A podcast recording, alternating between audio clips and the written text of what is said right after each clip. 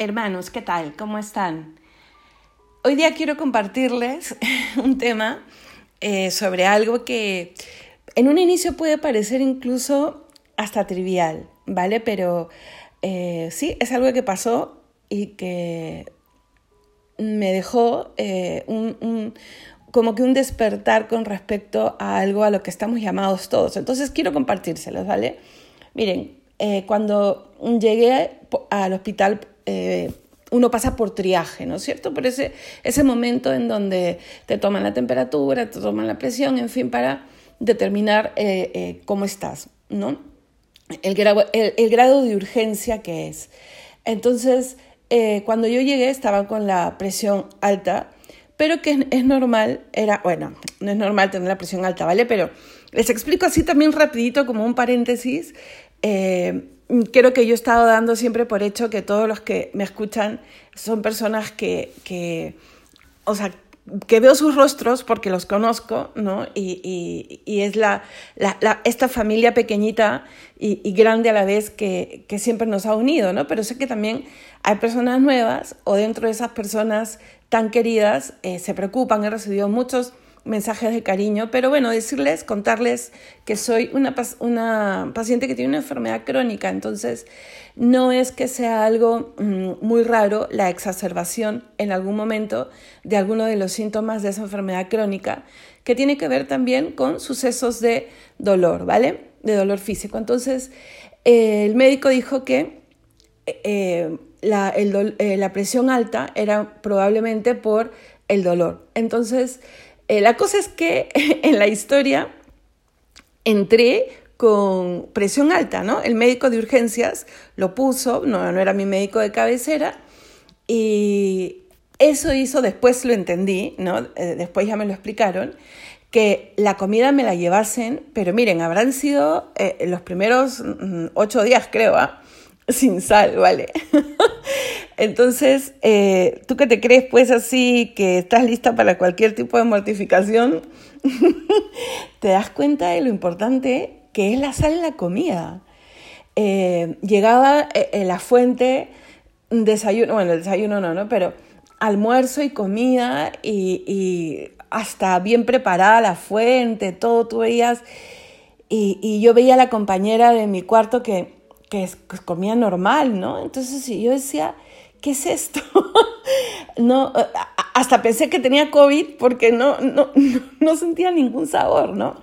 Y, y, un día que estaba mi madre acompañándome, le digo, mamá, a ver, prueba. Y prueba y me dice, Dios, Dios, hija, la comida de hospital suele tener mala fama, pero no, no es, esta ya pasa todos los límites, ¿no? Entonces, eh, tan buena la señora que compartía conmigo esos días eh, la habitación, que en su, y, que no habla español, ¿no?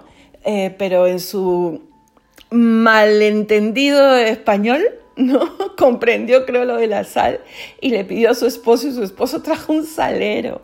No, bueno, lo que yo quiero, más allá de la anécdota, ¿no? Eh, luego yo pensaba, ¿no? Y decía, el Señor nos ha advertido lo que puede pasar si el mundo se queda sin sal, ¿no? Eh, si la sal se vuelve sosa, ¿no? ¿Quién podrá darle el sabor de Dios al mundo?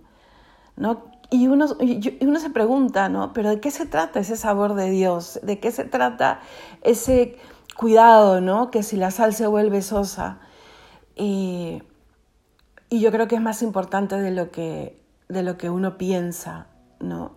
Haz tú la prueba de no echarle, pero no echarle nada de sal. No te estoy diciendo el salero que tú tienes en la mesa para aumentarle un poquito más eh, eh, porque cocinan con una sal eh, neutra. No, no, no, no. Nada, nada, nada, nada. Quítale la sal completamente un par de días a tu comida y te vas a dar cuenta que casi todo puede saber igual, ¿no?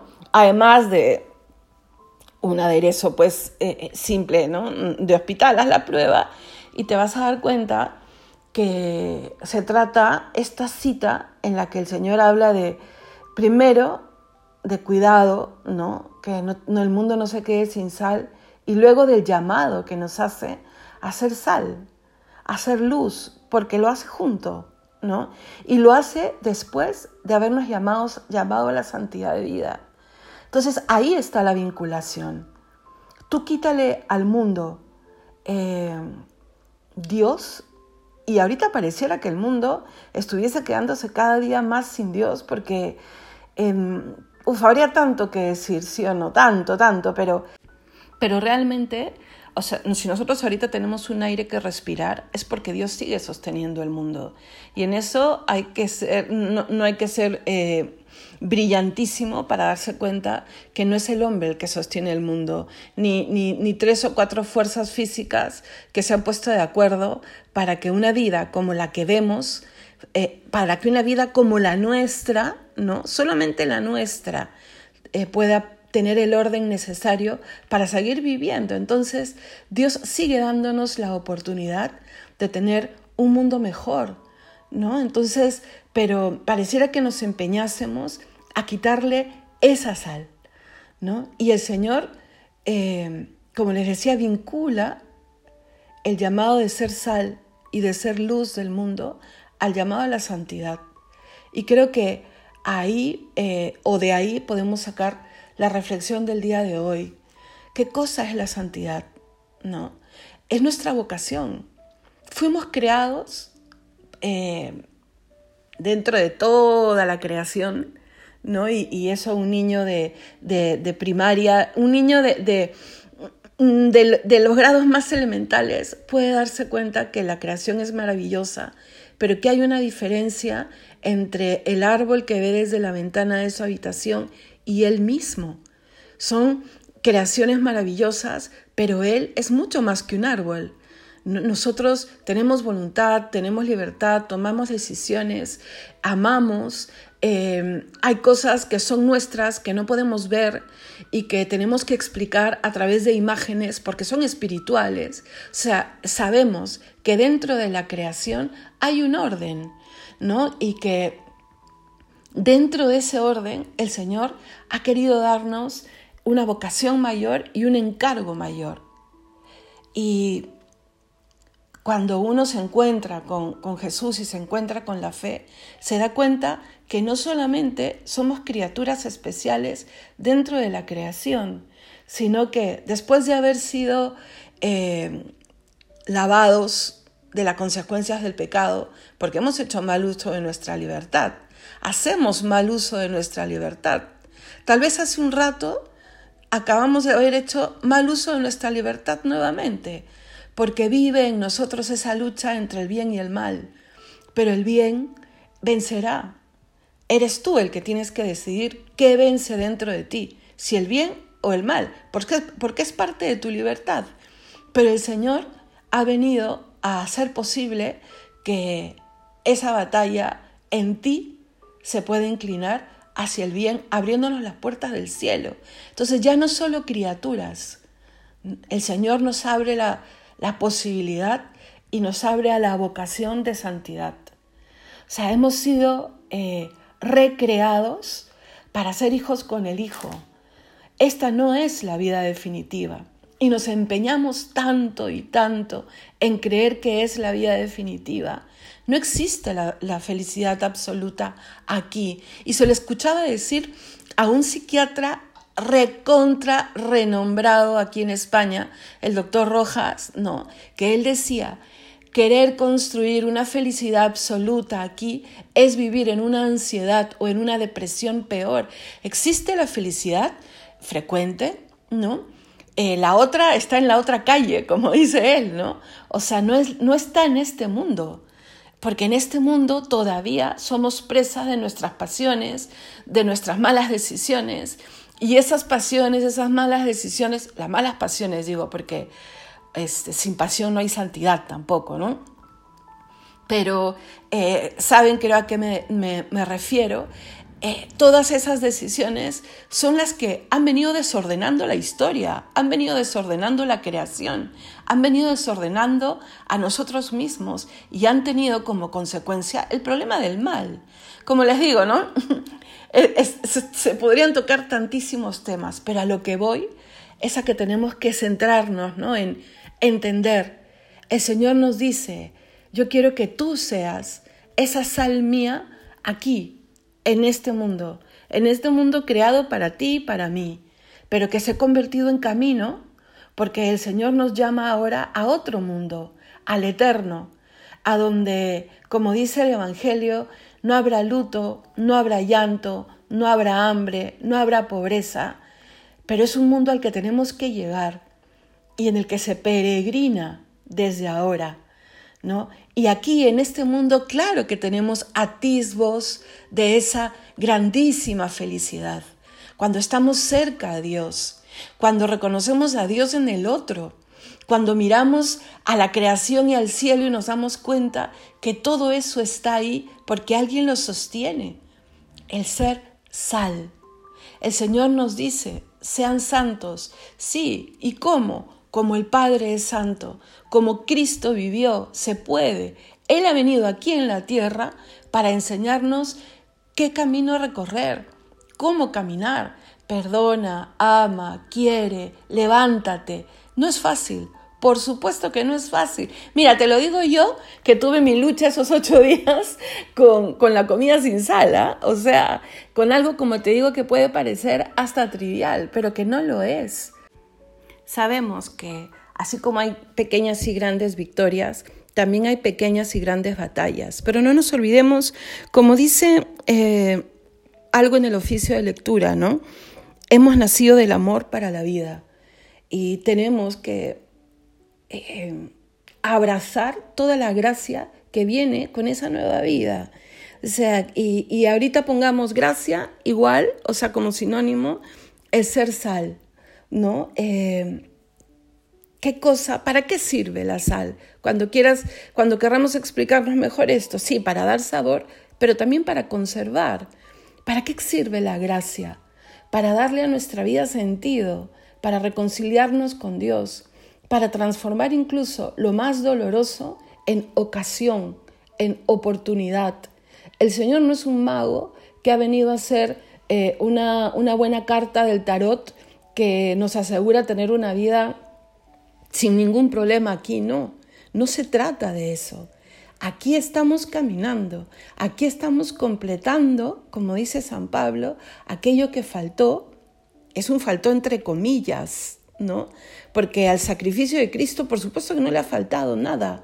O sea, lo que sí espera Dios es la respuesta, mm, la buena respuesta que nos toca dar, como nos toca dar en el Edén, ¿no? Eso es lo que nos toca completar. Esa partecita pequeñita que es nuestro sí y que va a hacer que el cielo sea nuestro también. Es que hasta en eso ha pensado el Señor que esa casa en donde moraremos en la eternidad sea nuestra porque hemos puesto nuestro sí, que es valiosísimo, sí, pero que frente a la dignidad de ser hijo de Dios no es nada, pues, ¿no? Entonces, este, ese sabor es esa gracia y esa gracia es el poder de, valga la redundancia, tener el poder de en esta vida ver las cosas con otras gafas, con otros lentes y, poder ponerse en pie todos los días y poder sacarle una sonrisa a la persona que tienes al lado, sonreír cuando realmente lo último que quieres es sonreír seguramente o incluso abrazar una cruz que puede ser dolorosísima, ¿no? La pérdida de un ser querido. Em, podríamos hacer una lista larga de sufrimientos, pero nunca te olvides, jamás te olvides que en la cruz está Jesús. Yo creo que la única cruz vacía, vacía sin, yo sé que, que Jesús siempre ha estado con el Padre y con la Trinidad, pero si uno quiere hablar de, de, personas eh, de carne y hueso, la única cruz vacía fue la que él cargaba, porque cargaba con la nuestra, ¿no? Pero después todas las demás cruces le tienen a Él. Él es el que hace de crucificado, Él es el que hace de sireneo y Él es el que viene a consolarnos cuando nos caemos con su madre para decirnos, levántate, estamos caminando juntos. Entonces, em, ¿Y, si, y, cuál es la otra eh, función de la sal? El preservar, el conservar, ¿no? el salvarme de la corrupción. O sea, la gracia también nos tiene que llevar por el camino de elegirle siempre a Él. O sea, pero de manera coherente. Estamos tomando decisiones a lo largo de todo el día. ¿no? Yo eh, estaba, em, estaba sentada en, el borde de la cama en el hospital mirando por esta ventana que fue realmente un cuadro para mí de, de especial mm, reflexión, ¿no? Y veía pasar algunos coches, ¿no? Y decía, todos estamos permanentemente tomando decisiones, también las personas que están ahí pasando en, esos coches, ¿no? Y qué importante es rezar, qué importante es tener la gracia de Dios para que nuestras decisiones nos hagan mejores personas. Porque miren, es cierto que hago el mal que no quiero y dejo de hacer el bien que tanto quiero, porque podemos tener muy, muy claras las definiciones de esto, esto está bien, esto no, esto es virtud, esto no, em, pero obramos según esas definiciones que tenemos tan claras, dejemos que la gracia haga su obra, dejemos que la gracia nos aleje de la corrupción, de nuestro egoísmo, de, nuestro, mm, de nuestra soberbia, que nos lleva tantas veces a, e incluso a herir a la gente que más queremos, ¿no? Entonces, hermanos, Él lo es todo. Él. Nosotros no somos ni el principio, ni el fin, ni quien sostiene la vida, aunque a veces nos autoengañemos, ¿no? Pero, pero sí somos poderosos por delegación. Sé tu sal, nos ha dicho el Señor. Sé tu luz, nos lo ha dicho. Después de ocho días, cuando ya estaba pues en medio del tratamiento y todo, se arregló el tema de la sal. Yo no sé si al final mi vecina, mi mamá que estaba en el hospital o alguien habrá hablado, de verdad que yo no sé, pero yo creo que fue un poco que se arregla el tratamiento, ¿no? Se, se, ve que no, e, no, era, no había un fondo de hipertensión y empieza a llegar la comida normal. Es más, llegaba la nutricionista que te preguntaba si tal o tal cosa. Y por supuesto, por supuesto, qué diferencia. Hasta esa verdurilla que mm, tú la ves y, te recuerda tus seis años cuando no te gustaba el brócoli, o tus 40 cuando no te sigue gustando, no, hay cosas que mejor no hay que decir por aquí, ¿no? Pero hasta eso, qué sabor tan distinto. Entonces, eh, que nos quede eso de moraleja.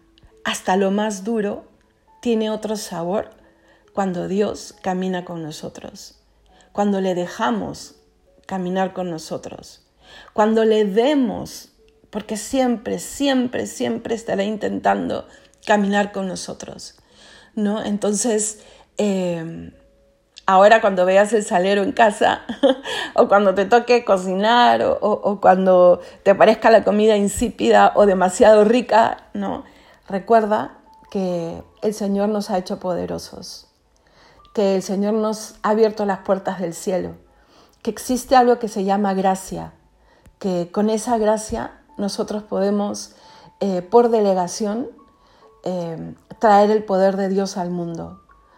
Mm, ser esto que creo que en algún momento les he comentado y con esto termino, ¿no? Ser la brecha que cubre el lugar de Dios para que el mal no entre. ¿A qué me refiero? San Roberto, eh, uno de los tres monjes rebeldes, de uno de los libros, bueno, de, mi libro favorito realmente, eh, él, le decía al Señor, yo quiero ser la brecha que cubre el, cielo de la, tierra, ¿no? Tu cielo aquí en la tierra. Y él lo decía, hay que ponernos en el, en el tiempo, ¿no? A ver, cierra tus ojos y, ponte a pensar, estamos en el siglo de, em, en el medioevo, em, las, ciudades están amuralladas, él, él, era noble, ¿no? O sea, no fue armado caballero, pero era hijo de caballero. Entonces ese es un poco su lenguaje, ¿no? Y que cómo asaltaban las ciudades en esa época.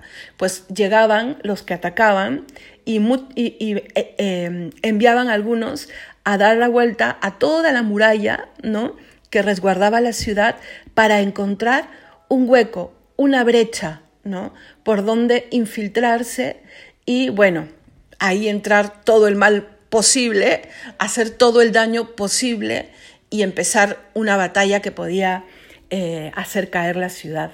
Entonces él decía, yo quiero ser el hombre que esté cuidando siempre la brecha para que no entre el mal en el mundo, para que siga habiendo Dios en el mundo, para que cubra esa distancia que puede separar eh, el, el mundo del cielo cuando entra el mal.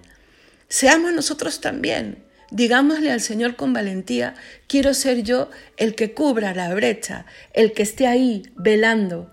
Estarás tú conmigo. O sea, no, a veces creemos que ser cristianos es algo eh, eh, eh, insoportable. Sí, seguro es algo que no está de moda. Yo creo que nunca lo estuvo, ¿no? porque es, es nadar contracorriente. Pero es nadar contracorriente, hermanos. Sabiendo que el que nada con nosotros es el que le dijo a las aguas, cálmense, el que tiene el poder sobre el cielo y sobre la tierra, el que nos está dando el poder a nosotros para poder bregar, el que nos dice como a Pedro, camina y no dudes, ¿por qué has dudado? El que nos dice, completa tú lo que falta para que el cielo sea tuyo y mío es que las explicaciones son mucho más simples de las que creemos, pero hay que luchar. ¿Qué partido estás tomando tú hoy en día en un mundo como en el que vivimos? ¿Levantas la voz contra ese mal que se ha normalizado? No se puede ser cristiano y a la vez estar de acuerdo con todo aquello que es totalmente anticristiano. Hay que bregar contra corriente. Hay que ser como San Roberto, el hombre que cubre la brecha. Hay que ser como estos santos, nacidos del amor para la vida. Hay que saber luchar contra el mal y no ser necios. Vivimos una guerra espiritual. Vivimos una batalla espiritual que abarca todas las otras batallas, ¿no? Porque la espiritual abraza todo lo demás. Pero ¿en qué parte estoy yo? ¿Qué partido estoy tomando? ¿Estoy queriendo ser realmente sal de la tierra y luz del mundo?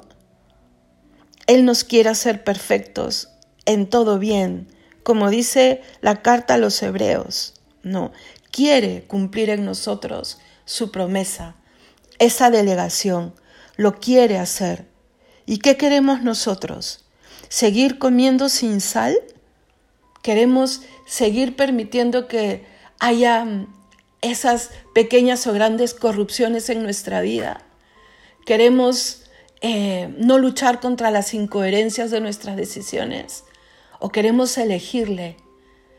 ¿O queremos dejar, dejar que brille en nosotros su luz, sabiendo que somos pecadores, pero que también somos hijos de Dios? Bañados por un caudal de gracias que Él nos legó desde la cruz cuando le traspasaron el corazón. Que Dios te bendiga, que seamos sal y que le recordemos cada vez, en todo momento, en que tengamos que alimentar nuestro cuerpo, sabiendo que tenemos que alimentar también nuestra alma y que tenemos la misión de ayudar a que otros también alimenten su alma, siendo sal de la tierra y luz del mundo. Que Dios te bendiga.